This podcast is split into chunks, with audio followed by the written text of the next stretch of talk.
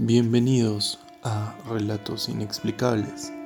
Yo soy Hacho Malkavian y esta mini temporada está enfocada un poco en las historias y relatos que me mandaron algunos seguidores y algunas personas que conozco. Y así empezamos. Esto le sucedió a la amiga de un primo, pues ella era muy joven cuando empezó con este temor. Cada vez que ella se iba a su cuarto, sentía en las noches algo extraño, como si alguien la mirara por encima del hombro y esos escalofríos que siente cuando alguien te está vigilando por la espalda.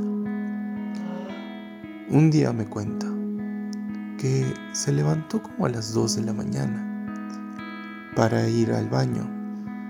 Y pues le dio sed.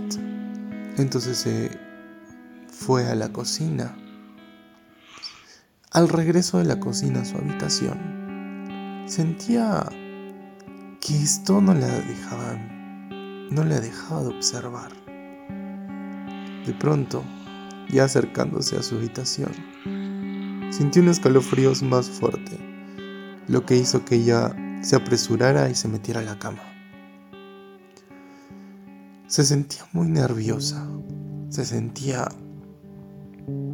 que en cualquier momento iba a suceder algo. Pues se tapó todo, se tapó la cara con sus cobijas y sábanas y intentó dormir. Pasaron unos minutos y sentía que algo se movía en su habitación. De pronto, solo se asomó poco a poco para ver qué era lo que pasaba. Vio que una sombra salía de su espejo. De pronto, le dio curiosidad y comenzó a ver fijamente. Y se dio cuenta que lo que estaba en su espejo era la figura de una niña, como una sombra que entraba y salía por ese lugar.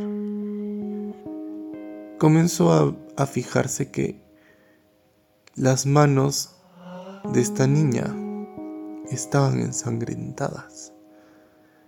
Y le dio tanto terror que entró en un estado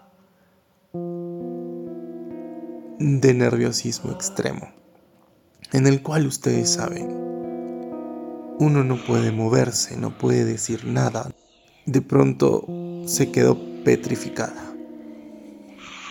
Vio como esta niña se asomaba por el espejo y la miraba fijamente. De pronto trató de cerrar los ojos y concentrarse, pensando que esto iba a pasar y era un sueño. De pronto sintió manos en su cama. Algo se estaba apoyando y agarró las fuerzas de donde no tenía. Se paró muy rápidamente de su cama y prendió las luces. No había nada.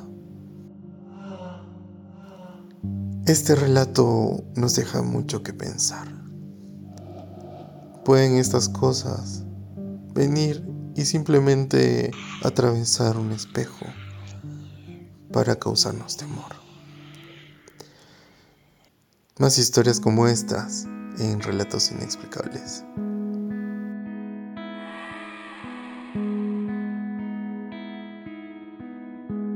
Invito a todos los seguidores de Relatos Inexplicables a seguir enviando sus historias para compartirlos con todos los fans del misterio y del terror.